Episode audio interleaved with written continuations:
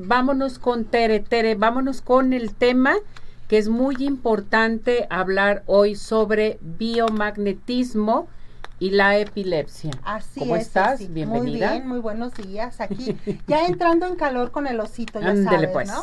Pero bueno, eh, bueno, sí es cierto. Hoy vamos a hablar de lo que es la epilepsia, que bueno, pues sabemos que es un tema un poquito delicado por eh, se trata de, de situaciones neurológicas, pero lo vamos a hacer Recuerden, esto es siempre desde el punto de vista terapéutico en biomagnetismo médico.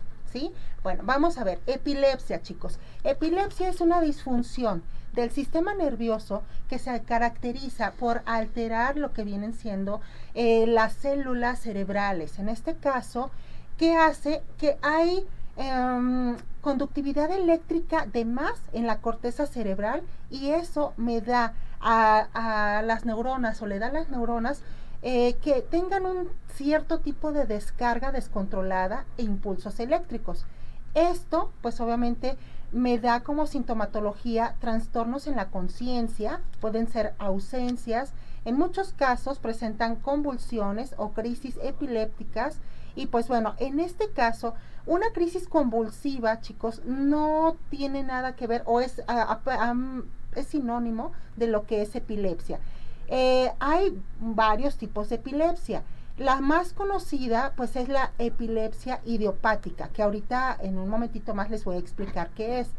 A grandes rasgos, nosotros eh, tenemos lo que son esas crisis generalizadas o esos espasmos corporales, nosotros le llamamos crisis convulsivas, que son crisis parciales o focales donde se descarga lo que viene siendo la electricidad o la conductividad eléctrica a las neuronas y esto hace que tengamos nosotros un espasmo muscular.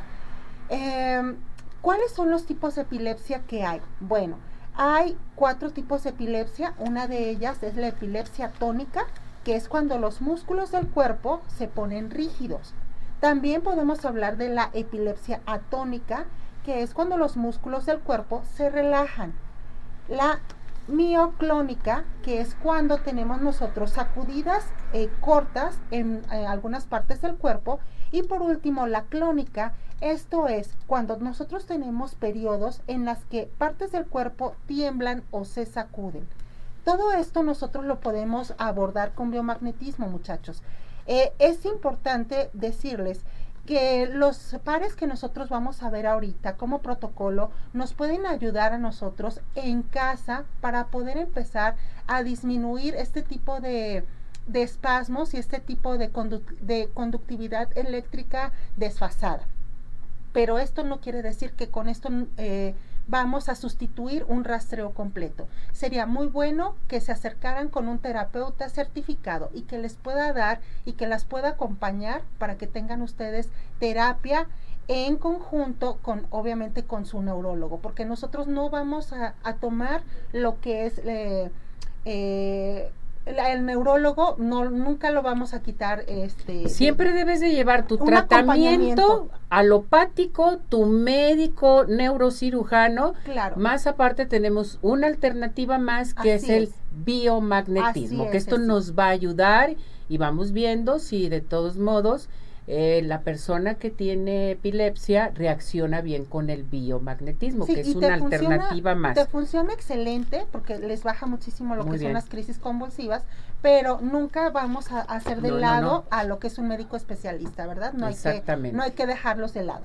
Entonces, vamos a ver los tres eh, protocolos que A traemos. ver, vamos con los protocolos. Uno de ellos es cuello derecho en negativo y cuello izquierdo en positivo.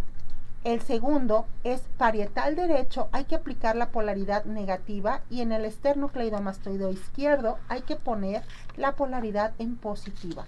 Y por último, cerebelo del lado derecho, polaridad negativa y cerebelo izquierdo, polaridad positiva.